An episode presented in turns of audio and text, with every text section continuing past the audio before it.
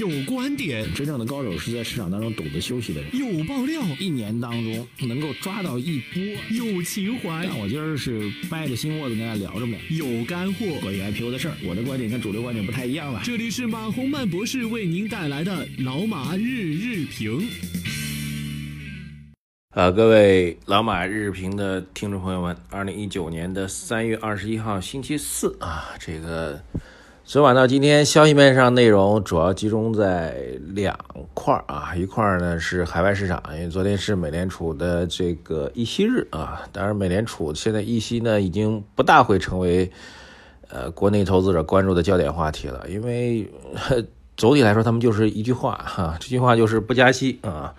然后只是昨天的议息会又强化了一下啊，基本上现在二零一九年全年都不会加息，那么二零二零年有可能会有一次加息，啊，但是二零二零年的事儿谁知道呢？对吧？让他去了，所以在可以预期的未来，美联储都没有加息的计划，呃，这个挺好的啊，这个美国不加息对中国的货币政策来说是利好，因为在两会上我们看到。啊，总理也明确表示了啊，货币政策方面，价格手段和数量手段都可以使用啊。所谓数量手段呢，就是存款准备金率；所谓价格手段，就是利率。所以，其实中国市场呢，对于呃这个我们这边的货币政策，对于降息是有期待的啊啊。当然，目前呢，这个降息呢又不是那么迫切啊，因为整个经济运行呢，今年还是这个前低后高的态势，应该还是比较确认的，所以市场有期待。有空间，有机会，就万一再出现了一些宏观方面的幺蛾子事情的话，那么我们这边可以降息，啊，当然一个重要的潜在的必要条件就是美国不要再加息了。如果美国拼命加，我们拼命降，那就很尴尬了。所以这是一件对中国经济来说，对股市来说是一个潜在遥远、若有若无的利好，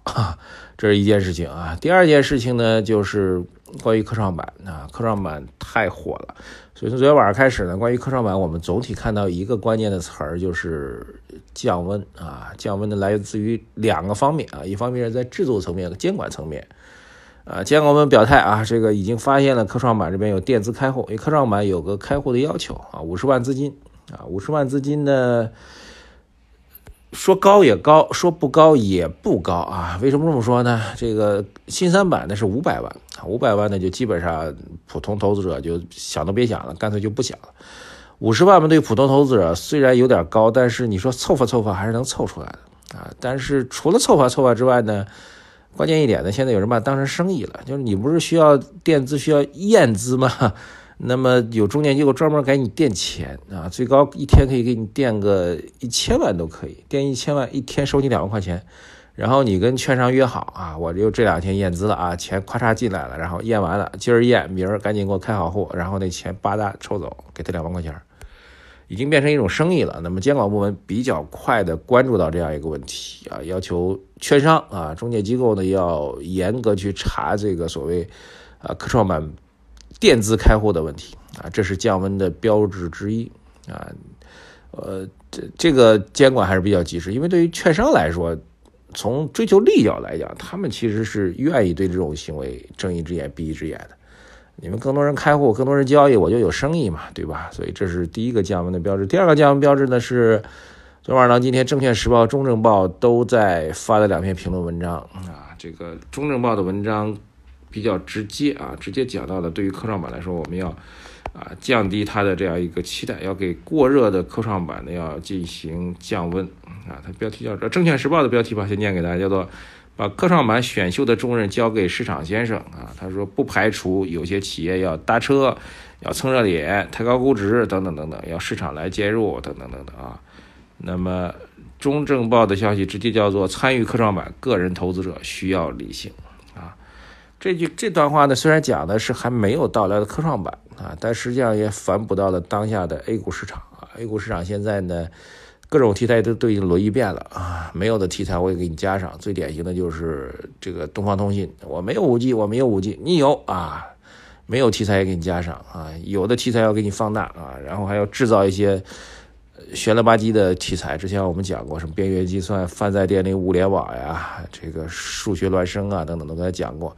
现在其实其他题材都已经炒了一大轮了，没得可炒了。那现在只有一个确定性的又有机会的题材，而且很快就要来的，政策也支持的，就是科创板啊。所以类似于复旦复华这样的妖股啊，这个暴涨。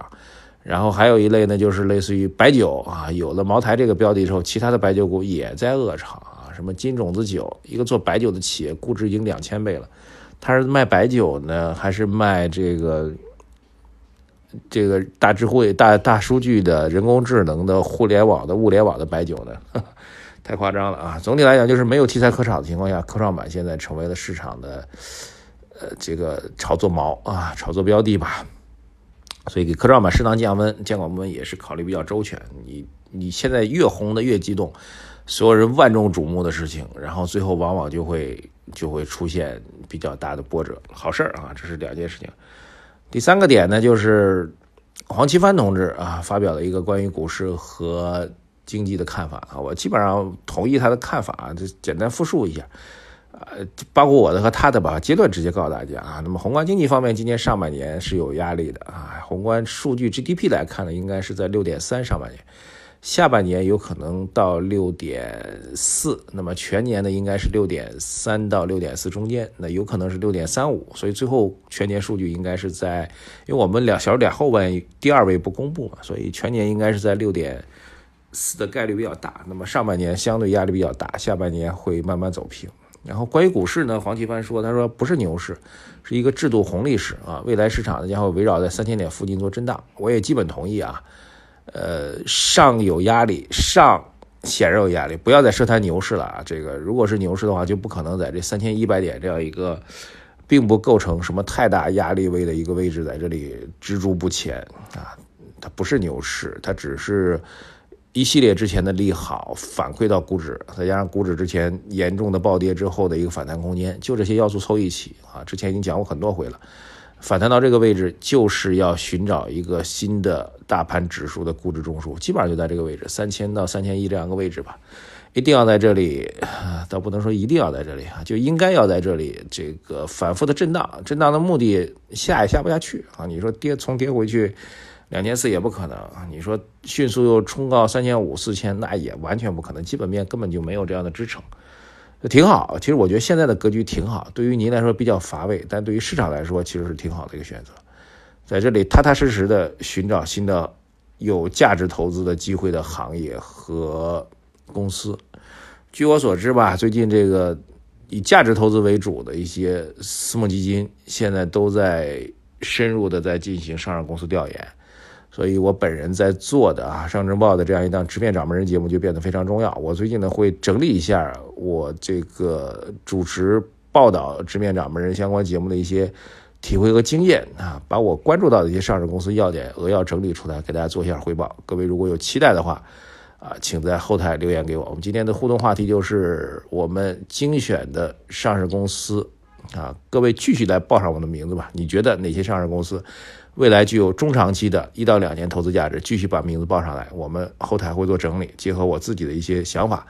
呃，过段时间之后给大家做一下汇报。谢谢大家啊！鸡肋行情，但是酝酿生机。